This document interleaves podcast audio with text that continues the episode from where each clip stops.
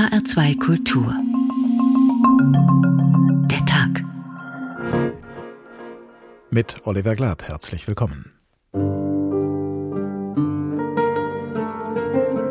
Nach unseren Ermittlungen hat der Angeklagte im Auftrag des syrischen Regimes schwerste Folterhandlungen an Zivilisten vorgenommen. Schlagen, Elektrizität, Schlafmangel. Mir kam mehrfach der Gedanke, mich umzubringen, einfach um all das Leiden zu beenden. Ich hätte nie im Leben erwartet, dass es dazu kommt, dass ich einmal an einem Tisch sitze, so nahe dem Mann, der meine Folter angeordnet hat. Für die Bundesanwaltschaft ist das Verfahren ein klares Bekenntnis der deutschen Justiz zum Weltrechtsprinzip. Deutschland ist damit an vorderster Front. Andere Länder werden folgen und das Weltrechtsprinzip anwenden. Demnach sind bestimmte Verbrechen wie Folter und Verbrechen gegen die Menschlichkeit derart verabscheuungswürdig, dass sie überall auch von nationalen Gerichten verfolgt werden können. Was in diesem Urteil steht, ist, dass niemand anders hinter diesem systematischen Angriff stand als das syrische Regime. Und eine solche Feststellung von einem Gericht hat nochmal eine ganz andere Aussagekraft als die eines nichtgerichtlichen Gremiums. Das ist das erste Schritt in einem langen Weg Richtung Gerechtigkeit.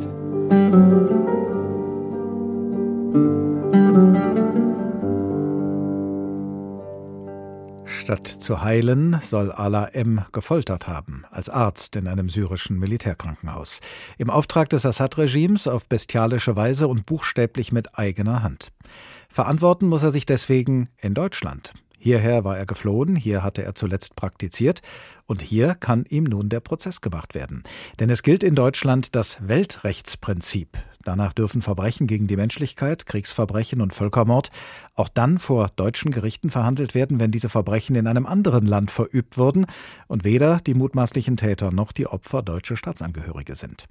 Das heißt, wo nationale Gerichte, zum Beispiel in Syrien, durch Krieg oder ein autoritäres Regime geknebelt und internationale Gerichtshöfe und UN-Tribunale durch das Veto von Großmächten lahmgelegt sind, können die Gerichte Deutschlands und anderer, bislang vor allem europäischer Länder, in die Bresche springen auf dem Boden des Weltrechtsprinzips. Aber wie sicher ist dieser Boden und welche rechtlichen Räume tun sich dort auf? An welche politischen und praktischen Grenzen stößt das Weltrechtsprinzip? Und welche Rolle spielt es auf dem Gebiet der internationalen Gerichtsbarkeit? Schuldig in Syrien, verurteilt in Deutschland. Das Weltrechtsprinzip, so heißt heute der Tag in H2 Kultur.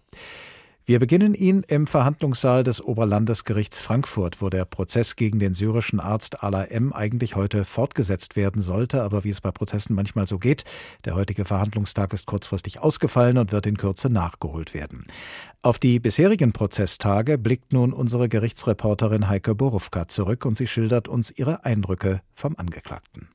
Ala M. ist ein schmächtiger Mann. Er trägt einen auffallend gut sitzenden Anzug. Normalerweise kommen Angeklagte in Anzügen, die so wirken, als seien sie für den Prozess gekauft worden. Bei Ala M. ist das anders. Doch zunächst versteckt er sich unter einem großen Parker. Erst als Kamerateams und die Fotografinnen den Sitzungssaal verlassen müssen, da zeigt er sich. Al-Aem ist ein höflicher Mann. Der syrische Arzt spricht auffallend gutes Deutsch. Der Dolmetscher neben ihm hat nichts zu tun. Al-HM kann erstaunlich viele Daten auswendig. Auf den Tag genau sagt er, wann was war. Auch Nebensächlichkeiten ordnet er so zu. Dieser harmlos aussehende Mensch mit den guten Umgangsformen steht im krassen Gegensatz zu dem, was die beiden Vertreterinnen der Bundesanwaltschaft in ihrer Anklageschrift vorlesen. Danach hat Allah M. zwischen 2011 und 2012 in verschiedenen Militärkrankenhäusern in Homs und Damaskus Regimegegner gefoltert. Oberstaatsanwältin Anna Zabeck. Dort misshandelte er Gefangene, indem er ihre Geschlechtsteile in Brand setzte. Zu seinen weiteren Foltermethoden gehörten Operationen ohne Narkose und massive Schläge mit verschiedenen Werkzeugen. Einen Oppositionellen, der sich gewehrt hat, soll er mit einer Giftspritze getötet haben. Um seine Macht zu demonstrieren, heißt es dazu in der Anklageschrift. Die Vorwürfe stimmen nicht, sagt das Verteidigertrio. Und Rechtsanwalt Ulrich Endres kündigt am ersten Verhandlungstag gleich an. Was wir heute in der Anklageschrift des GBA gehört haben, werden wir widerlegen. Das glaube ich nicht nur, sondern wir kennen ja die Akten und wir wissen die Einlassung unseres Mandanten. Sie werden sehen, dass das, was dort als Beweis aufgeführt ist, einer Prüfung jedenfalls vor einem deutschen Gericht nicht standhalten wird. So sei keiner der Zeugen von deutschen Beamten nach deutschem Recht vernommen worden. Da stelle sich die Frage, ob solche Aussagen überhaupt verwertbar seien. Noch einmal Verteidiger Ulrich Endres. Unter den gefangenen Patienten waren auch solche, die vom militärischen Geheimdienst vorgeführt worden sind. Da hat er ganz deutlich gesagt, dass er da auch ab und an Gewalt miterlebt hat, aber selbst an dieser Gewalt selbstverständlich nicht beteiligt war, das ist ja klar. Ala M. habe das hingenommen, um sein Leben weiterleben zu können, vor allem um als Assistenzarzt weiterarbeiten zu können. Seit Verhandlungstag 2 sagt nun Allah M. aus. Er bleibt höflich, seine Worte sind gewählt. Aber mit jeder Rückfrage des Gerichts, und das fragt sehr viel, wird er ungehaltener. Selbstgerecht strahlt aus, dass er die Fragen zu seinen Worten für eine Zumutung hält. Und dann, an Tag 4, zeigt sich plötzlich, dass er seine Lebensläufe manipuliert hat. Sie schreiben also Lebensläufe so, wie es passt, sagt der Berichterstatter zu dem Angeklagten, und der bejaht, wird noch ungehaltener. Das war er noch nicht, als er immer wieder betont hat, dass er als Zivilist in den Militärkrankenhäusern sich nicht getraut habe, gegen die Misshandlungen der Militärs aufzumucken. Der Angeklagte beantwortet übrigens nur Fragen des Gerichts und der Bundesanwaltschaft, keine der Nebenklagevertreter, die Verwandte der Opfer vertreten oder Gefolterte. Ala M. hat angekündigt, dass er seine Theorie erläutern wird, warum die, wie er sagt, falschen Vorwürfe gegen ihn überhaupt erhoben worden sind. Der Senat wiederum hat schon jetzt viele detaillierte Fragen. Es wird also noch dauern genauso wie der Beginn der Beweisaufnahme und damit auch die Vernehmung der Nebenkläger. Ob es der Strafsenat am Ende schafft, sich der Wahrheit zu nähern und aufzuklären, ob Allah M. tatsächlich ein Folterarzt war, kann heute noch niemand sagen. Klar ist, dass dieser Prozess noch sehr lange dauern wird. Soweit unsere Gerichtsreporterin Heike Borufka über einen Prozess, der nur deshalb hier in Deutschland stattfinden kann, weil Deutschland zu den Ländern gehörte, in denen das Weltrechtsprinzip gilt. Denn dieses Prinzip ermöglicht Strafprozesse hierzulande auch dann, wenn weder die mutmaßlichen Täter noch die Opfer deutsche Staatsangehörige sind. Adrian Schildheuer, wissenschaftlicher Mitarbeiter am Lehrstuhl für Europarecht, Völkerrecht und öffentliches Recht der Universität Leipzig. Guten Tag. Guten Tag. Welche Ursprünge und Grundlagen hat denn dieses Weltrechtsprinzip? Ganz ursprünglich äh, kommt das Weltrechtsprinzip äh, oder galt das Weltrechtsprinzip vor allem im Bereich der Piraterie. Weil bei Piraterie schon immer es so war, dass das ja Straftaten waren, die außerhalb des Hoheitsgebietes ähm, eines jeden Staates äh, stattfanden, nämlich auf hoher See. Und deshalb hat man dann ermöglicht, eben quasi über das Weltrechtsprinzip die Strafverfolgung auch eben bei Taten, die außerhalb eines Hoheitsgebietes eines Staates stattfanden. Und das gilt insbesondere für Straftaten, äh, wie es heißt, äh, die gegen international geschützte Rechtsgüter begangen wurden. Gibt es denn einen Konsens darüber, welche Straftaten auf diese Weise international, ähm, ja, welche Rechtsgüter auf diese Weise international geschützt sind und auf welcher Grundlage man dann eben gegen solche Straftaten vorgehen kann? Es gibt die sogenannten vier Kernverbrechen im Völkerstrafrecht. Dazu gehören unter anderem Völkermord, Verbrechen gegen die Menschlichkeit und Kriegsverbrechen. Und jedenfalls für diese drei äh, Völkerstraftaten ist das Weltrechtsprinzip wohl einigermaßen im Völkerrecht anerkannt. Nun wäre es ja normalerweise naheliegend oder näherliegend, Verbrechen, die in Syrien begangen wurden, entweder dort oder vor einem internationalen Gericht zu verhandeln. Dürfen dementsprechend deutsche Gerichte sich erst dann mit solchen Verbrechen beschäftigen, wenn das vor syrischen oder internationalen Gerichten nicht möglich ist? Also wenn man ins deutsche Strafprozessrecht reinschaut, dann ergibt sich tatsächlich da eine gestufte äh, Zuständigkeitspriorität. Und zwar sind primär der Tatortstaat oder Täter- oder Opferstaat zuständig für die Verfolgung dieser Straftaten, sekundär dann internationale Gerichte, also der Internationale Strafgerichtshof oder ein anderes internationales Strafgericht und letztlich nur tertiär kommt quasi ähm, Deutschland in Betracht als Drittstaat und dann eben Strafverfolgung nach dem Weltrechtsprinzip. Hat ein solcher Prozess äh, vor einem deutschen Gericht, nehmen wir mal an, eigentlich zur Voraussetzung, dass sich der oder die Angeklagte auch in Deutschland befindet? Es ist äh, so nach deutschem Strafprozessrecht, dass ähm, die hier zuständige Bundesanwaltschaft, also der Generalbundesanwalt, tatsächlich ein gewisses äh, Ermessen, also einen Entscheidungsspielraum hat, ob er Ermittlungen äh, vornimmt, ob er Straftaten verfolgt. Das ist aber eingeschränkt, wenn sich nämlich der Täter in Deutschland befindet oder absehbar in Deutschland ähm, anwesend sein wird. Dann gilt grundsätzlich eine Verfolgungspflicht der deutschen äh, Strafverfolgungsbehörden. Ein äh, solcher Prozess nach Weltrechtsprinzip hat ja außerdem in Frankfurt auch noch in Koblenz stattgefunden. Darauf kommen wir im Laufe der Sendung noch zu sprechen. Diesem Prozess sind gemeinsame Ermittlungen deutscher und französischer Behörden vorausgegangen und parallel zur Festnahme des Koblenzer Hauptangeklagten ist auch in Frankreich ein mutmaßlicher Täter festgenommen worden. Aber während es hier in Deutschland dann zum Prozess kam, hat der oberste französische Gerichtshof die Eröffnung des Hauptverfahrens abgelehnt, weil das syrische Strafgesetzbuch den Tatbestand Verbrechen gegen die Menschlichkeit nicht kenne, auf dem die Anlage beruht, Anklage beruht. Warum war das denn für die deutsche Justiz offenbar kein Problem?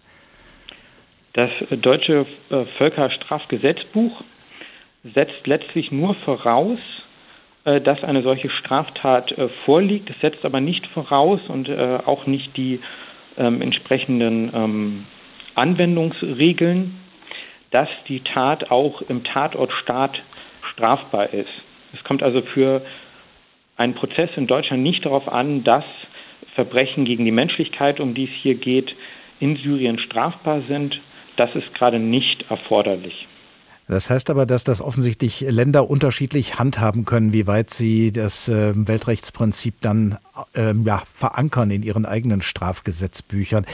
Der Verteidiger des Angeklagten im Frankfurter Prozess, wir haben es eben gehört, beanstandet, dass keiner der Zeugen von deutschen Beamten nach deutschem Recht vernommen worden sei, was ja unter den besonderen Umständen eines solchen Prozesses immer mal wieder vorkommen dürfte. Ist das denn aus Ihrer Sicht ein juristisches Problem? Kann der Verteidiger mit seiner Beanstandung ja realistischerweise Erfolg haben? Ich äh, bin jetzt kein ähm, Strafprozessrechtsexperte, so dass ich mich dazu wirklich äh, äußern könnte.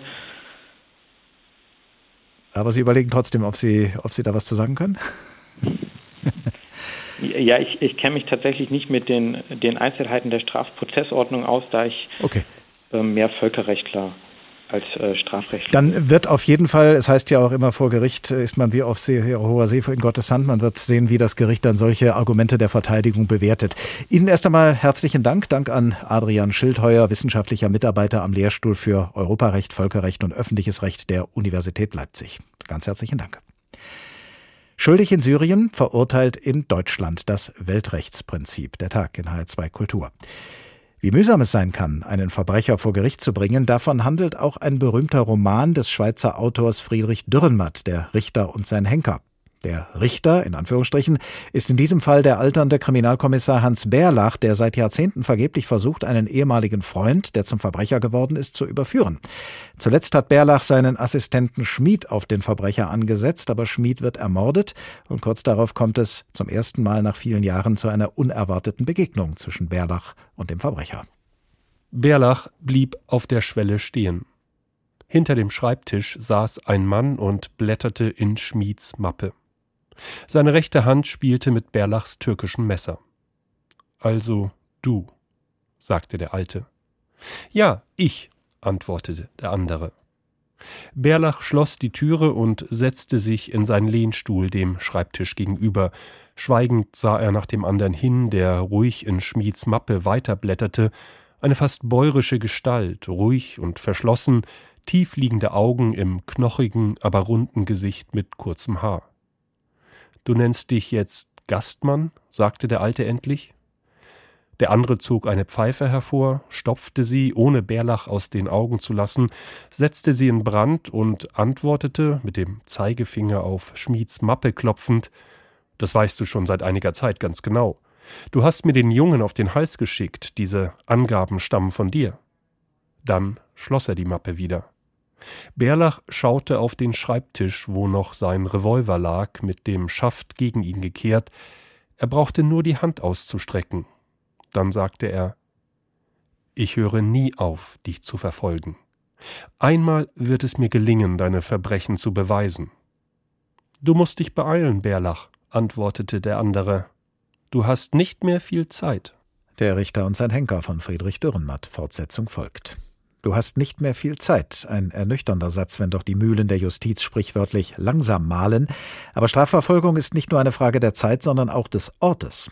Aber die Frage des Ortes, die Frage, ob ein Verbrechen immer nur dort verhandelt werden kann, wo es begangen wurde, diese Frage kann inzwischen auf der Grundlage des sogenannten Weltrechtsprinzips verneint werden. Und so gibt es die Möglichkeit, Leute, die in Syrien für Folter und Mord verantwortlich waren, in Deutschland zur Rechenschaft zu ziehen. So geschehen, wie vorhin schon erwähnt, vor dem Oberlandesgericht Koblenz. Dort wurden im vergangenen Jahr zwei ehemalige Offiziere angeklagt, die in einem Gefängnis des syrischen Geheimdienstes das Kommando hatten, wo mehr als 4000 Menschen gefoltert worden seien. Es war das erste Mal überhaupt, dass sich Angehörige des syrischen Assad-Regimes wegen solcher Verbrechen verantworten mussten. Beide wurden schuldig gesprochen und der Hauptangeklagte zu einer lebenslangen Haftstrafe verurteilt, weil er für 27 Morde und außerdem für gefährliche Körperverletzung, besonders schwere Vergewaltigung, sexuelle Nötigung, Freiheitsberaubung, Geiselnahme und sexuellen Missbrauch verantwortlich gewesen sei. Denn er, so das Gericht, habe die Abläufe im Gefängnis überwacht und maßgeblich bestimmt. Unser Prozessbeobachter war der Kollege Christian Giese-Kessler und er blickte am 13. Januar, dem Tag der Urteilsverkündung, auf den Prozess zurück. Es sind von Anfang an die Erzählungen der rund 60 mutmaßlichen Folteropfer, die als Zeugen geladen sind und die diesen Prozess prägen, wie etwa Wassim Bugdad. Man erlebt Folter, Schlagen, Elektrizität, Schlafmangel, zu viele Häftlinge in einem Raum. Wir waren 87 Leute in einem Zimmer in eine Zelle von 22 Quadratmeter. Oder Ferras Fayad. Mir kam mehrfach der Gedanke, mich umzubringen, einfach um all das Leiden zu beenden. Ich hätte nie im Leben erwartet, dass es dazu kommt, dass ich einmal an einem Tisch sitze, so nahe dem Mann, der meine Folter angeordnet hat. Oder Nurian Algamia. Es war einfach zu viel für mich und ich habe geweint. Am zweiten Tag sprach ich darüber, was er mir angetan hat. Ich schaute ihm in die Augen und das machte mich stärker. Sebastian Schwarmer ist einer der Anwälte der Nebenklage. Er vertritt insgesamt neun der mutmaßlichen Opfer und war an fast allen der 108 Verhandlungstage im Gericht. Für seine Mandanten waren einige davon schwer zu ertragen, sagt er, aber notwendig. Jeder ist auf seine oder ihre Art natürlich verschieden traumatisiert und hat das alles aber nochmal in dem Prozess quasi durchleben müssen. Alle haben in gewisser Weise auch eine Retraumatisierung in Kauf genommen, weil es ihnen so wichtig war, auch darüber aufzuklären, was da passiert ist. Und dieser Prozess ist ja der erste weltweit, der dazu die Möglichkeit geboten hat. Eine große Verantwortung für das Oberlandesgericht Koblenz, vor der die Richter und Richterinnen aber offensichtlich nicht zurückschrecken. Ein Mitangeklagter soll dem Hauptangeklagten geholfen haben. Sein Verfahren wurde abgetrennt und inzwischen beendet mit einem Schuldspruch, so Gerichtssprecherin Petra Zimmermann. Als erstes Gericht weltweit überhaupt stellte es dabei fest, dass die syrische Regierung spätestens ab Ende April 2011 einen ausgedehnten und systematischen Angriff auf die Zivilbevölkerung unternommen hat. Nun das Urteil gegen den Hauptangeklagten, das so oder so hohe Wellen schlagen wird. Für die internationalen Gerichte, die nun einen Präzedenzfall haben, aber natürlich auch für die mutmaßlichen Opfer wie Nurian Al-Gamian. Ich bin so dankbar, dass die Deutschen so viel Mühe und Zeit in diesen Prozess gesteckt haben. Denn sie könnten ja auch sagen, dass sie hiermit nichts zu tun haben wollen, weil es sich um ein völlig anderes Land handelt. Und das sagen ja viele Staaten. Sie zucken einfach mit den Schultern, denn es ist nicht ihre Angelegenheit. Das sagt eine Nebenklägerin im Prozess vor dem Oberlandesgericht Koblenz, der am 13. Januar zu Ende gegangen ist, nachdem der Hauptangeklagte, ein ehemaliger Gefängnisdirektor in Syrien, zu lebenslanger Haft verurteilt wurde, weil er für 27 Morde in seinem Gefängnis verantwortlich sei und außerdem für gefährliche Körperverletzungen, besonders schwere Vergewaltigung, sexuelle Nötigung, Freiheitsberaubung, Geiselnahme und sexuellen Missbrauch. Viele Staaten zucken mit den Schultern, sagt die Nebenklägerin, und lassen derartige Verbrechen syrischer Regimeangehörigen nicht nach Weltrechtsprinzip vor den Gerichten ihres Landes verhandeln. In der Tat so richtig durchgesetzt hat sich dieses Prinzip in der weltweiten Rechtsprechung noch nicht. In den Jahren 2000 bis 2017 sind weltweit betrachtet, aber eben hauptsächlich in Europa, pro Jahr im Durchschnitt 68 Verfahren nach Weltrechtsprinzip initiiert worden. 68 Verfahren pro Jahr, das klingt erstmal nach viel, aber wenn man sich vorstellt, wie viele Führungskräfte und Handlanger autoritärer Regime in wie vielen Ländern an Kriegsverbrechen, Völkermord und Verbrechen gegen die Menschlichkeit beteiligt sind, dann sind 68 Verfahren pro Jahr dann doch nicht allzu viel, zumal von diesen 68 Verfahren pro Jahr im Durchschnitt gerade mal drei pro Jahr abgeschlossen werden. Und das seien zu wenige, um sich davon eine Abschreckungswirkung zu versprechen, sagt Dr. Caroline Fehl, wissenschaftliche Mitarbeiterin im Programmbereich Internationale Sicherheit bei der Hessischen Stiftung Friedens- und Konfliktforschung. Guten Tag. Guten Tag. Sie sagen, Weltrechtsverfahren kommen oft deshalb nicht zustande, weil den betreffenden Staaten die politischen Kosten zu hoch seien. Welchen politischen Preis haben denn welche Staaten zu fürchten und wofür? Nun ja, also es gibt äh, zunächst mal ja nicht nur die politischen Kosten, sondern auch ganz materielle Kosten, die bei solchen sehr aufwendigen Verfahren viel stärker anfallen als bei Strafverfahren innerhalb Deutschlands gegen Täter, die ihre Taten in Deutschland verübt haben. Hinzu kommt eben, wenn Anklage erhoben werden würde gegen beispielsweise hochrangige Regierungsvertreter aus verbündeten Staaten. Also es gab auch schon Anzeigen gegen Donald Rumsfeld wegen des Folterskandals in Abu Ghraib. Dann hätte das natürlich ganz erhebliche politische Kosten und wird dann eben auch in vielen Ländern so nicht durchgeführt. Wenn Parlamente und Regierungen aus solchen politischen Überlegungen heraus das Weltrechtsprinzip nicht in ihren Gesetzbüchern verankern, wäre das eine Sache. Aber was ist mit Staaten, äh, und das gilt ja eben auch für Deutschland zum Beispiel, in denen dieses Prinzip eigentlich gilt? Ist denn die Justiz in solchen Ländern nicht unabhängig von politischen Erwägungen? Das ist sie schon, aber man muss natürlich auch im Auge behalten, es ist letzten Endes aufgrund der begrenzten Ressourcen muss immer auch abgewogen werden, wo man Chancen hat, ein Verfahren auch erfolgreich äh, durchzuführen und zum Abschluss zu bringen. Und das waren in den vergangenen Jahren eben in Deutschland insbesondere Ermittlungen gegen Kriegsverbrecher oder gegen Täter von ähm, Verbrechen gegen die Menschlichkeit, die im Zuge der Migration aus dem syrischen Bürgerkrieg nach Deutschland gekommen sind. Das war eben ein ganz großer Schwerpunkt der Strafverfolgung nach dem Weltrechtsprinzip, nicht nur in Deutschland, aber vor allen Dingen in Deutschland in den vergangenen Jahren, aus dem praktischen Grund, dass man die Täter und auch die Opfer und auch die Zeugen eben hier im Land hat und die realistische Chance hat, diese Verfahren dann auch zum Abschluss zu bringen. Gut, das wären rein praktische Überlegungen. Dann nochmal zu diesen politischen Erwägungen. Ist es tatsächlich so, dass dann Regierungen und Parlamente Einfluss nehmen auf die Justiz und zum Beispiel einer Bundesanwaltschaft oder was auch immer das Pendant im jeweiligen Land ist, dann sagen, nee, es ist nicht in unserem politischen Interesse, da ein Verfahren anzustreben. Und dann tun diese Behörden das auch nicht? Ich stecke da nicht im Einzelnen drin, aber ähm, es gab in der Vergangenheit tatsächlich auf Länder Druck, die entsprechenden Gesetzgebungen zu ändern, sodass sie nicht mehr ganz so weit gefasst waren. Belgien und Spanien haben sich da beispielsweise sehr viel Ärger eingehandelt und haben ihre entsprechenden Gesetzgebungen, nach der das Weltrechtsprinzip angewendet wurde, etwas mehr eingeschränkt.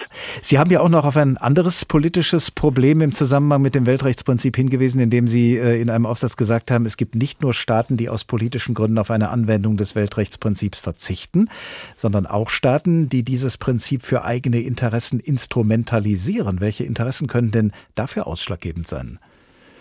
Ich weiß jetzt nicht, ob ich das so formuliert habe. Also ich glaube, äh, ein ganz berechtigtes politisches Interesse, was ähm, Länder wie Deutschland haben, ist natürlich erstmal zu schauen, dass sie selbst nicht zum sicheren Hafen für schwerste Straftäter werden, die man auch in ihre Heimatländer aufgrund der asylrechtlichen Bestimmungen im Moment gar nicht abschieben könnte, dass man eine Handhabe gegen diese Person hat. Das ist ein, in gewisser Weise auch ein staatliches Eigeninteresse, aber ein durchaus berechtigtes Eigeninteresse. Nun muss man allerdings sagen, dass gerade im deutschen Fall in den letzten Jahren viel getan worden ist, um eben durchaus über dieses, ich sage mal, staatliche Eigeninteresse hinaus zu ermitteln. Also es wurde ja durchaus viele Ressourcen gesteckt in die äh, Zentralstelle für die Bekämpfung von Kriegsverbrechen, die beim Bundeskriminalamt angesiedelt ist und die solche völkerstrafrechtlichen Ermittlungen durchführt. Da wurden eben auch sogenannte Strukturverfahren angestrengt, in denen man jetzt nicht nur darauf geguckt hat, wer ist gerade schon in Deutschland greifbar, sondern in denen ganze Situationen und im Fall Syriens eben die Gesamtlage der Menschenrechtsverbrechen durch die syrische Regierung in einer großen Strukturermittlung untersucht worden, um dann eben systematisch sehen zu können, wo sind die Hauptverantwortlichen und nicht nur, ich sag mal, die kleinen Fische, die sich hier nach Deutschland geflüchtet haben. Also die deutsche Justiz bzw. das Bundeskriminalamt bemühen sich durchaus über dieses No Safe Haven Prinzip, wie es auf Englisch so heißt, hinauszugehen und eben auch weltpolizeilich in gewissem Rahmen tätig zu werden. Wenn sich allerdings Weltrechtsverfahren, und bislang ist das ja wohl noch vorwiegend der Fall, auf Verfahren gegen Leute mittlerer und niederer Ränge konzentrieren oder auf Geflüchtete, derer die Justiz eben dann im ja. eigenen Land leichter hapert werden kann, dann kann ja schon daraus der Eindruck von Selektivität, von einer Schieflage entstehen nach dem Motto, die Kleinen hängt man, die Großen lässt man laufen. Wie problematisch ist das aus Ihrer Sicht? Ja, also diese Selektivität gibt es auf jeden Fall. Das liegt gewissermaßen in der Natur der Sache. Also in Deutschland können keine Strafverfahren in Absentia stattfinden. Wenn wir jetzt das Beispiel Syrien nehmen, Täter, die dem Regime die Treue halten und weiter in Syrien sind, an die kommt die deutsche Justiz nicht heran. Sie kommt heran an Geflüchtete. Das waren zunächst mal oft oppositionelle Kämpfer, frühere IS-Kämpfer, dann auch Leute wie eben der in Koblenz verurteilte Anwar Raslan, die zunächst für das Regime gearbeitet haben, sich dann davon losgesagt haben. Das wird auch von Menschenrechtsorganisationen zum Teil nicht kritisch, aber ambivalent gesehen, weil dann natürlich auch andere Insider davon abgeschreckt werden könnten, auszupacken, wenn sie dann vielleicht danach selbst vor Gericht landen.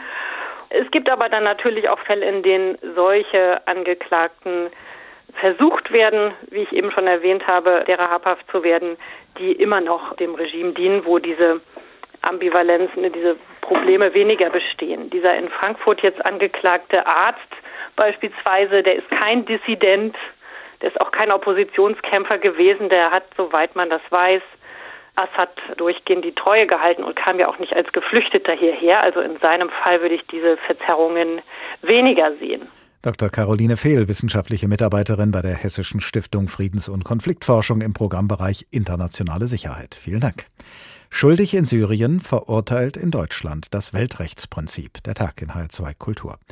Kommen wir nochmal zurück zu Hans Berlach, dem Kommissar in Friedrich Dürrenmatts Roman Der Richter und sein Henker. Immer wieder hat er versucht, einen Verbrecher, der zugleich ein alter Freund von ihm ist, gerichtsfest zu überführen. Und als er ihm Jahrzehnte später wieder begegnet, muss er dem Verbrecher selbst gegenüber einräumen, dass er gescheitert ist. Dabei hatte der Verbrecher seinem Freund, dem Kommissar, damals sogar angekündigt, vor seinen Augen ein Verbrechen zu begehen und dann trotzdem straffrei davonzukommen. In Istanbul war das, und der alte Kommissar erinnert sich genau. Nach drei Tagen, sagte der Alte versunken in seiner Erinnerung, wie wir mit einem deutschen Kaufmann über die Mahmudbrücke gingen, hast du ihn vor meinen Augen ins Wasser gestoßen.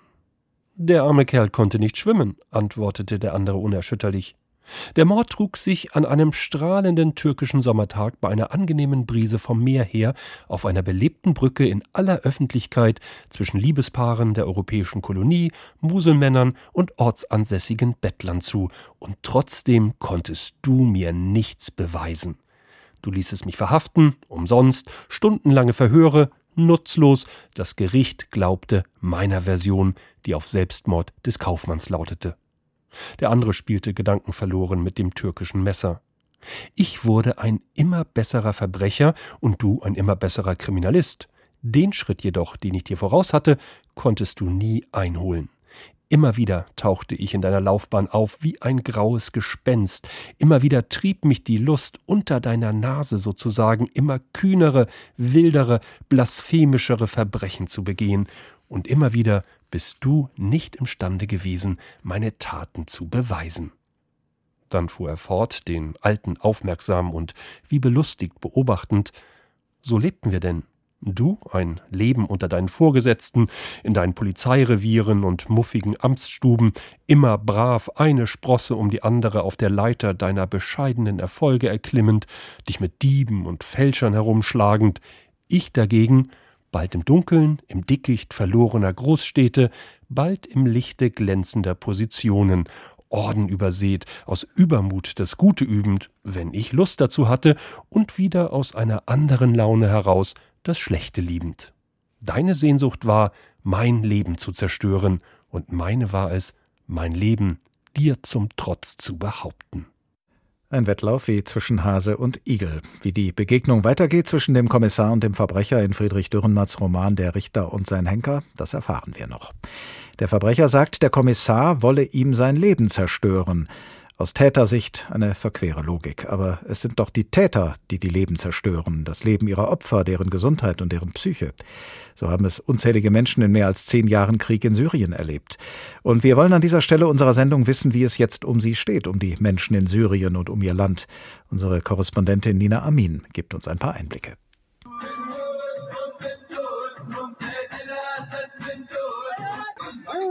Menschen blockieren eine Straßenkreuzung in der syrischen Stadt Suwaida. Wir zertrampeln sie, die Familie Assad, dröhnt aus ihren Lautsprecherboxen. Die Bilder von Syria TV, einem Sender, der der Opposition nahesteht, zeigen Demonstrierende. Sie gehen gegen Korruption, gegen hohe Preise für Brot, Heizöl und Gas auf die Straße. Offener Protest gegen die Regierung von Bashar al-Assad ist selten, noch dazu im Südwesten Syriens ein vom Assad-Regime kontrolliertes Gebiet. Das fast zum Überlaufen brachte vor wenigen Tagen eine Regierungsankündigung. Subventionen für Lebensmittel und Brennmaterialien werden gestrichen. Viele Familien wissen nicht mehr, wie sie das Brot für ihre Kinder zahlen sollen. Vor dem Bürgeramt steht eine aufgebrachte Menge, unter ihnen Frauen, die einen Reisepass beantragen wollen, um das Land zu verlassen. Nur wenige haben Erfolg. Das sind die Menschen von Sueda. Auch sie haben ihre Würde.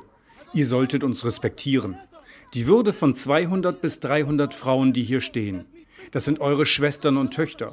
Es gehört sich nicht, dass ihr nur 30 bis 40 Reisepässe ausstellt. Das gehört sich nicht. Das ist kein richtiger Umgang mit uns ruft ein Demonstrant den Beamten zu. Im Nordwesten des Landes, in der von Rebellen kontrollierten Provinz Idlib, ist die Lage noch dramatischer. Rund 2,8 Millionen Menschen sind nach UN-Angaben während des elfjährigen Bürgerkrieges in Syrien in die Region geflohen oder wurden dorthin vertrieben. Das Assad-Regime versucht mit Hilfe der russischen Luftwaffe dort wieder die Kontrolle zu übernehmen. Die Zivilbevölkerung leidet. Viele leben in notdürftig errichteten Lagern ohne Hilfe von außen. In den vergangenen Tagen und Wochen gab es Winterstürme mit starkem Schnee und Regen. Syria TV zeigt Bilder einer Mutter, deren Zelt zerstört wurde. Jetzt findet sie mit ihren Kindern Unterschlupf bei einer Nachbarin. Bei Temperaturen um den Gefrierpunkt verbrennen sie im Zelt alte Kartons und Plastikflaschen, um sich warm zu halten. Mein Mann wird seit fünf Jahren vermisst. Ich habe vier Kinder. Ich schwöre bei Gott, dass wir heute nichts zum Abendessen haben. Ich konnte kein Brot für die Kinder kaufen. Ich wollte das Brot anschreiben lassen, aber der Ladenbesitzer hat es abgelehnt. Meine Kinder haben nichts zu Abend gegessen. Sarah Kayali Syrien-Expertin bei Human Rights Watch, bezeichnet im Interview mit dem ARD-Studio Kairo die Lage für Geflüchtete im Nordwesten des Landes so schlimm wie nie zuvor. Immer mehr Flüchtlinge kommen hierher. Die humanitäre Lage wird immer schlimmer. Diesen Winter haben viele Zelte gebrannt. Die Menschen haben Probleme, irgendwo unterzukommen oder was zu essen zu besorgen. Mit Covid-19 ist das bisschen Gesundheitsinfrastruktur hier noch weiter eingeschränkt. In ganz Syrien ist die humanitäre Situation katastrophal. 12,4 Millionen Menschen können dem Welternährungsprogramm der Vereinten Nationen zufolge nicht ausreichend mit Lebensmitteln versorgt werden. Internationale Hilfe komme nicht überall an, sagt Kayali. Das Assad-Regime versuche Menschen, die im eigenen Land als Flüchtlinge unterwegs sind, wieder in ihre Heimatorte zu bringen. Aber das sei problematisch. Sie sind fast derselben Gefahr ausgesetzt wie vor ihrer Flucht. Human Rights Watch hat Fälle dokumentiert, wo Menschen zurückgekehrt sind, um dann willkürlich von den syrischen Behörden festgenommen zu werden. Sie sind verschwunden, wurden gefoltert oder belästigt. Außer die Provinz Idlib und den kurdischen Nordosten des Landes kontrolliert die Regierung von Bashar al-Assad wieder ein Großteil des Staatsgebietes. Auch wenn seltener Kriegshandlungen stattfinden, sterben immer noch Menschen. Nach Angaben der syrischen Beobachtungsstelle für Menschenrechte sollen im vergangenen Jahr mindestens 3700 Menschen im Syrien-Konflikt getötet worden sein. Fast die Hälfte Zivilisten, unter ihnen mehr als 300 Kinder. Das berichtet unsere Nahostkorrespondentin Nina Amin. Die Lage in Syrien beobachtet auch Daniel Gerlach, Orientalist und Mitherausgeber der Zeitschrift Zenit, Zeitschrift für den Orient. Guten Tag. Ja, guten Tag. Wir haben gehört, das Assad-Regime versucht, Menschen, die innerhalb Syriens auf der Flucht sind, in ihre Heimatregionen zurückzubringen. Und wir haben gehört, dass es dann oft zu willkürlichen Festnahmen kommt, dass Menschen verschwinden, dass sie gefoltert werden, dass also genau die Verbrechen verübt werden, die gerade vor deutschen Gerichten in Koblenz und jetzt in Frankfurt verhandelt werden. Stecken dahinter gezielte Vergeltungsmaßnahmen des Assad-Regimes? Ich denke, dahinter steckt eine bestimmte Mentalität und die hat sich nicht wesentlich geändert in den letzten Jahren. Die besteht darin, dass man sagt, wer nicht für das, wenn nicht gegen das, also man ist entweder für das Regime oder man ist gegen das Regime. Dazwischen gibt es wenig. Ähm, es gibt, glaube ich, keine durchgehende staatliche Kontrolle in allen Gebieten, auch wenn das immer den Anschein hat. Und inwiefern das jetzt gezielte Politik des Regimes ist, vermag ich derzeit nicht zu sagen. Aber es ist klar, Syrien ist ein Staat, in dem ähm, es auf der einen Seite eine sehr, sehr durchgreifende Infrastruktur von Sicherheitsdiensten, Geheimdiensten gibt und äh, eine Menge von kriminellen Gruppen, die mit diesen äh, staatlichen Strukturen verbunden sind. Und äh, es geht nicht nur darum, äh, unliebsame Menschen oder politische Oppositionelle oder Verdächtige zu verfolgen, sondern auch darum, Menschen zu erpressen, an Ressourcen zu kommen. Denn ähm, die sind, wie wir in den letzten Beiträgen ja gehört haben, sehr, sehr knapp in Syrien. Und äh, es geht dann sehr viel auch um eigentlich als staatliche Maßnahmen getarnte Kriminalität, Erpressungen und solche Taten. Der Prozess gegen den syrischen Arzt Ala M. in Frankfurt deutet darauf hin, dass auch Militärkrankenhäuser eine wichtige Rolle für die Repressionspolitik des Assad-Regimes spielen. Wie dürfen wir uns diese Rolle vorstellen? Militär, das Militär hat eine noch vergleichsweise gute medizinische Infrastruktur, aber eben auch Ärzte, die gleichzeitig äh, im Dienste, im direkten Dienst unter dem Kommando von Offizieren des Militärs und der Geheimdienste stehen. Und insofern ist es ja in der Geschichte bedauerlicherweise kein Einzelfall, dass Ärzte und Pflegepersonal äh, foltern und sich beteiligen an Repressionsmaßnahmen, äh, ganz gezielt eben auch ihre medizinischen Kenntnisse einsetzen. Das ähm, betrifft sicher nicht die Mehrheit der syrischen Ärztinnen und Ärzte, denn viele Menschen äh, tun da auch ihr Bestes mit den wenigen Mitteln, die sie haben und versuchen wirklich Menschen zu helfen. Aber natürlich gibt es Ärzte, die äh, in, mit diesen geheimdienstlichen Strukturen äh, zusammenhängen, die ähm, sich äh, in den Dienst solcher Maßnahmen stellen und die auch foltern. Das ist klar. Und ich vermag nicht sagen, zu sagen, inwiefern sich das in den letzten Jahren massiv geändert hätte, aber das ist Teil des Systems gewesen und Teil der Repression und Teil des Versuchs, diesen Krieg um jeden Preis zu gewinnen und sämtliche oppositionellen oder nicht loyalen Strukturen zu und Menschen unter Druck zu setzen und eben auch zu terrorisieren. Der Angeklagte Ala M. hat im bisherigen Prozess die Macht des Apparates geschildert, die Macht seiner Vorgesetzten, gegen deren Handeln er nicht eingeschritten sei, um sein eigenes Leben nicht zu gefährden. Wir beide sind jetzt nicht in der Lage und es ist auch nicht unsere Aufgabe zu beurteilen, ob dieser Mann speziell äh, recht hat in seinem speziellen Fall. Aber nach allem, was Sie über die Lage in Syrien wissen, wie, wie schätzen Sie diese Aussage ein? Ich habe in den letzten Jahren viele Menschen kennengelernt seit Beginn der Krise, die äh, Opfer von Repression auf Folter wurden. Ich habe auch Menschen kennengelernt aus den Regimegebieten, äh, deren Verwandte, Freunde, äh, auch enge Verwandte für die Sicherheitsdienste tätig sind und ähm, mir ist persönlich, aber ich möchte das jetzt nicht verallgemeinern, sondern das ist wirklich ein sehr persönliches Urteil, ohne Präjudiz für die Rechts- und Sachlage, wie man sagt. Mhm. Mir ist kein Fall bekannt, wo Menschen selber Opfer von Foltern oder Exekutionen, Folter oder Exekutionen wurden, weil sie sich geweigert haben, selber an Foltermaßnahmen mitzuwirken. Ähm, es gibt eine starke Grauzone. Es werden auch Gefangene zum Beispiel in oder wurden Gefangene in Gefängnissen eingesetzt, um sich an solchen Folter- und Verhörmaßnahmen zu beteiligen. Mir ist kein Fall bekannt, dass jemand, äh, um es mal so drastisch zu sagen, an die Wand gestellt wurde, weil er sich geweigert hat, jemand anders zu foltern. Aber der Gruppendruck ist natürlich da und auch das Bedürfnis bei manchen, sich unter Beweis zu stellen, gegenüber ihren Vorgesetzten und ihre Loyalität zu demonstrieren, der ist da. Das kann man in allen diktatorischen Regimen, autoritären Regimen und äh, Kriegssituationen auch äh, ja im Grunde historisch studieren. Werden Prozesse wie der in Koblenz oder der jetzige in Frankfurt eigentlich äh, in Syrien registriert? Der Koblenzer Prozess ist äh, nach meinem Eindruck und ich halte engen Kontakt zu Menschen auch im syrischen Inland durchaus registriert worden. Und äh, die politische Botschaft dieses Prozesses ist natürlich sehr ist zweischneidig. Auf der einen Seite bekommt man mit, dass Menschen äh, hier verurteilt werden und beobachtet auch manchmal mit Erstaunen über die Entwicklung, diese, die Dynamik dieses Weltrechtsprinzip, über das Sie ja berichtet haben in Ihrer Sendung. Auf der anderen Seite sendet das natürlich auch die Botschaft, gerade in diesem prominenten Fall des Oberst Anwar Daslan, ähm, es werden die Leute äh, vor Gericht gestellt, derer man habhaft werden kann, die das, das Regime verlassen haben. Und sagen wir mal, es ist nicht gerade eine Bestärkung der Strategie verschiedener Länder gewesen, Menschen zur Fahnenflucht zu bewegen und dazu bewegen, dass sie das Land verlassen. Auf der anderen Seite gibt es natürlich auch die Stimmen, die sagen, jemand, der jetzt nicht sich vom Regime abgewandt hat, wird es auch nicht mehr tun. Die Menschen hatten ja äh, auch Gelegenheit dazu, aber das Ganze wird schon verfolgt und ähm, ich möchte das nicht juristisch beurteilen, aber politisch, äh, denke ich, äh, werfen diese Prozesse natürlich auch Fragen auf.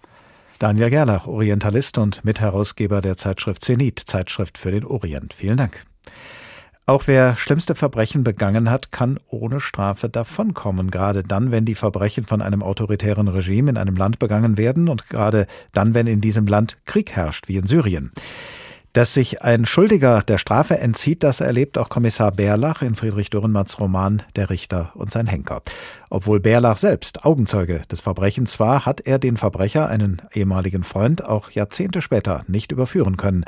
Und als, der, als, und nun hat der auch noch im Haus des Kommissars eine Mappe mit Beweismitteln in die Hände bekommen, die Berlachs Assistent, der Kriminalbeamte Schmid, gesammelt hatte. Der andere stand auf und nahm die Mappe zu sich. Die nehme ich mit. Einmal wird es mir gelingen, deine Verbrechen zu beweisen, sagte nun Berlach zum zweiten Male, und jetzt ist die letzte Gelegenheit. In der Mappe sind die einzigen, wenn auch dürftigen Beweise, die Schmied in Lamboin für dich gesammelt hat. Ohne diese Mappe bist du verloren. Abschriften oder Fotokopien besitzt du nicht, ich kenne dich. Nein, gab der Alte zu, ich habe nichts dergleichen. Willst du nicht den Revolver brauchen, mich zu hindern? fragte der andere spöttisch. Du hast die Munition herausgenommen, antwortete Bärlach unbeweglich. Eben, sagte der andere und klopfte ihm auf die Schultern. Dann ging er am Alten vorbei, die Türe öffnete sich, schloss sich wieder, draußen ging eine zweite Türe. Berlach saß immer noch in seinem Lehnstuhl, die Wange an das kalte Eisen des Messers gelehnt. Doch plötzlich ergriff er die Waffe und schaute nach. Sie war geladen. Er sprang auf, lief in den Vorraum und dann zur Haustür, die er aufriss, die Waffe in der Faust. Die Straße war leer. Die Waffe war doch geladen und Kommissar Berlach in Friedrich Dürrenmatts Roman Der Richter und sein Henker hatte seine Möglichkeiten unterschätzt.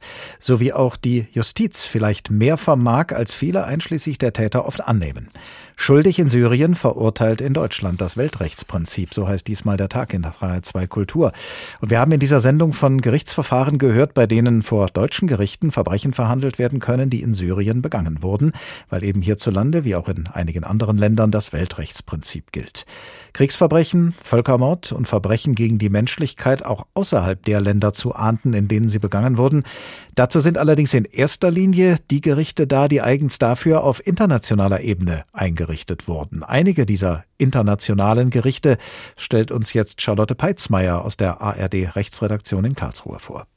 Wenn Staaten sich streiten, sollen sie das nicht gewaltsam lösen, sondern den Streit von einem neutralen Weltgericht schlichten lassen. Das war die Idee, die hinter der Gründung des Internationalen Gerichtshofs steckte, kurz IGH. Seinen Sitz hat er im eindrucksvollen Friedenspalast in Den Haag. Die Geschichte des IGH geht zurück bis in die frühen 1920er Jahre. Als Reaktion auf die schrecklichen Ereignisse des Ersten Weltkriegs schuf der Völkerbund den Ständigen Internationalen Gerichtshof. Nach dem Zweiten Weltkrieg, mit Gründung der UNO, entstand hieraus der Internationale Gerichtshof. Alle Mitgliedstaaten der Vereinten Nationen haben das Recht, den IGH anzurufen, wenn sie einen Konflikt mit einem anderen Staat friedlich lösen wollen. Entscheiden darf der IGH aber nur dann, wenn der andere Staat auch zugestimmt hat, dass Konflikte mit ihm durch den Gerichtshof bereinigt werden dürfen. Bislang haben das nur 73 von 193 Staaten auch getan. Ebenfalls in Den Haag sitzt der Internationale Strafgerichtshof. Angeklagt werden hier aber nicht Staaten, sondern einzelne Personen, die gegen das Völkerstrafrecht verstoßen haben. Gegründet wurde der Internationale Strafgerichtshof im Jahr 2002. Er ist zuständig, wenn es um besonders grausame Verbrechen geht, etwa bei Völkermord oder der Rekrutierung von Kindersoldaten. Doch nicht immer kann der Gerichtshof tätig werden. Das Problem, er hat keine weltweite Zuständigkeit. Einige große Staaten, wie etwa die USA oder China, sind nicht Mitglied. Deshalb können deren Staatsangehörige nicht vor dem Gerichtshof angeklagt werden. Auch Verbrechen im Syrien-Konflikt können dort nicht verfolgt werden, da Syrien ebenfalls nicht Mitgliedstaat ist. Im Falle des syrischen Arztes könnte der Strafgerichtshof deshalb nicht angerufen werden. Und dann ist da noch der Europäische Gerichtshof für Menschenrechte in Straßburg zu erwähnen. Den EGMR gibt es seit 1998. Der Gerichtshof ist zuständig für 47 Staaten, darunter auch Russland und die Türkei. Einzelne Personen können Beschwerde einlegen, wenn sie meinen, dass ihr Staat sie in ihren Menschenrechten verletzt hat. Sie können sich dabei auf die Europäische Menschenrechtskonvention berufen. Bürger können sich allerdings erst dann an ihn wenden, wenn sie vorher ohne Erfolg vor ihren einheimischen Gerichten geklagt haben. Die vom Straßburger Gerichtshof gefällten Urteile sind für die betroffenen Staaten eigentlich bindend. Es kommt aber immer wieder vor, dass Staaten die Urteile missachten. Soweit der Überblick von Charlotte Peitzmeier aus der ARD Rechtsredaktion Karlsruhe über einige, über einige Institutionen der internationalen Gerichtsbarkeit. In diesem Moment äh, waren wir eigentlich mit Wolfgang Kalek verabredet. Er ist Fachanwalt für Strafrecht, vor allem für europäisches und internationales Strafrecht, für Menschenrechte und Generalsekretär des European Center for Constitutional and Human Rights in Berlin. Das ist eine Organisation, die unter anderem Überlebende syrischer Folter unterstützt.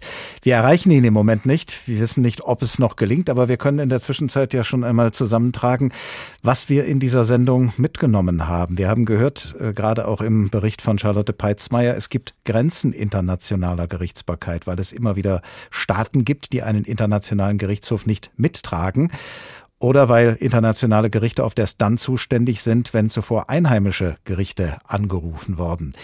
In die Lücken, die solche internationale Gerichtsbarkeit lässt, versucht das Weltrechtsprinzip äh, durchzustoßen, beziehungsweise die Staaten, die dieses Prinzip anwenden.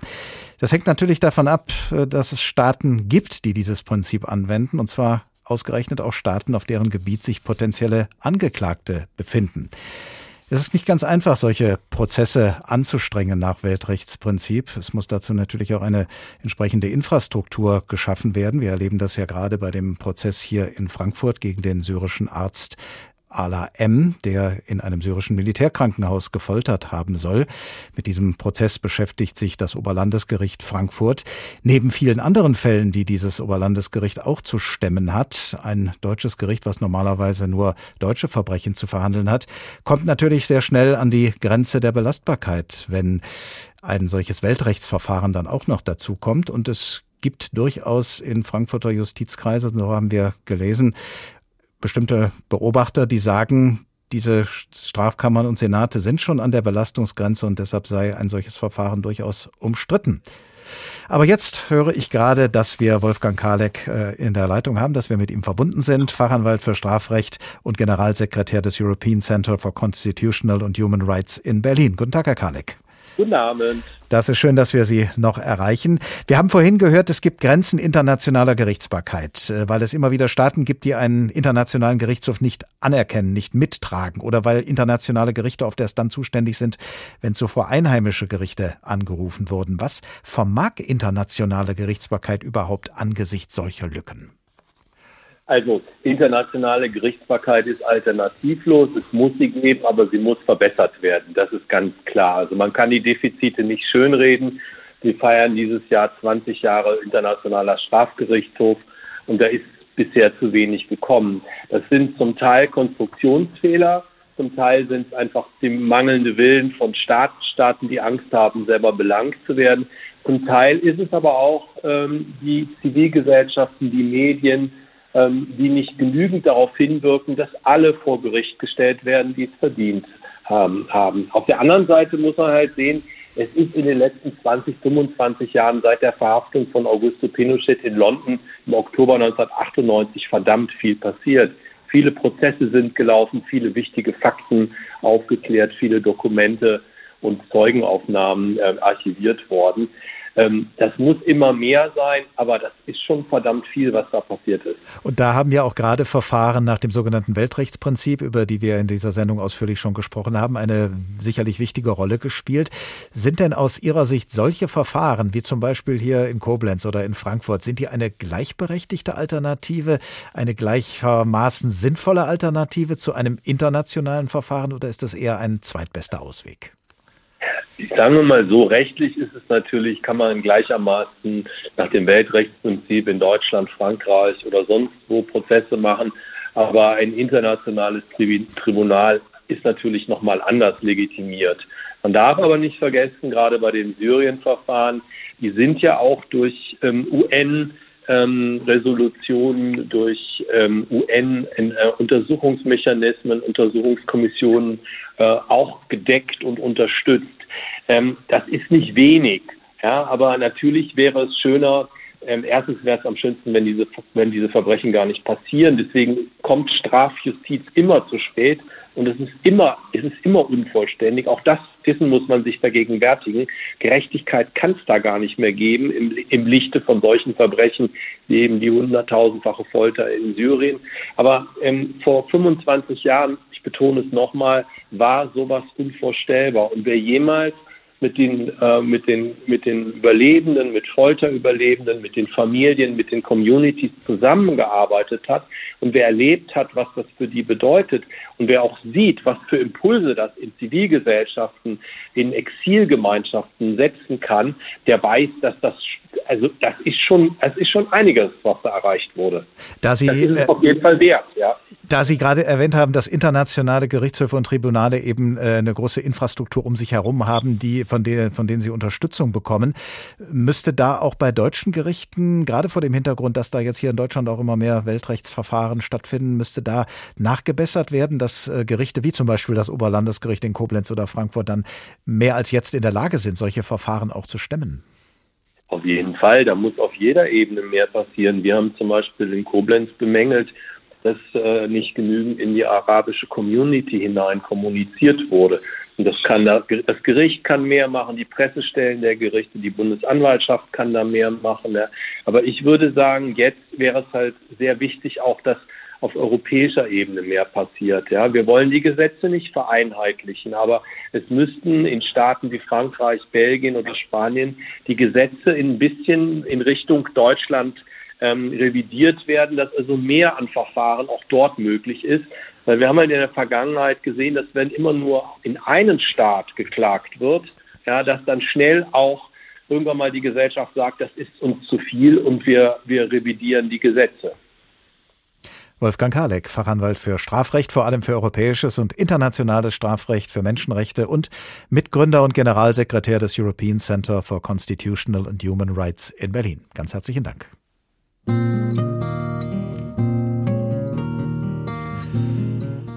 Schuldig in Syrien, verurteilt in Deutschland. Das Weltrechtsprinzip. Das war der Tag in HR2 Kultur. Als Podcast nachzuhören auf hr2.de und in der ARD Audiothek. Ich heiße Oliver Glab und ich wünsche Ihnen eine gute Zeit. Bis zum nächsten Tag.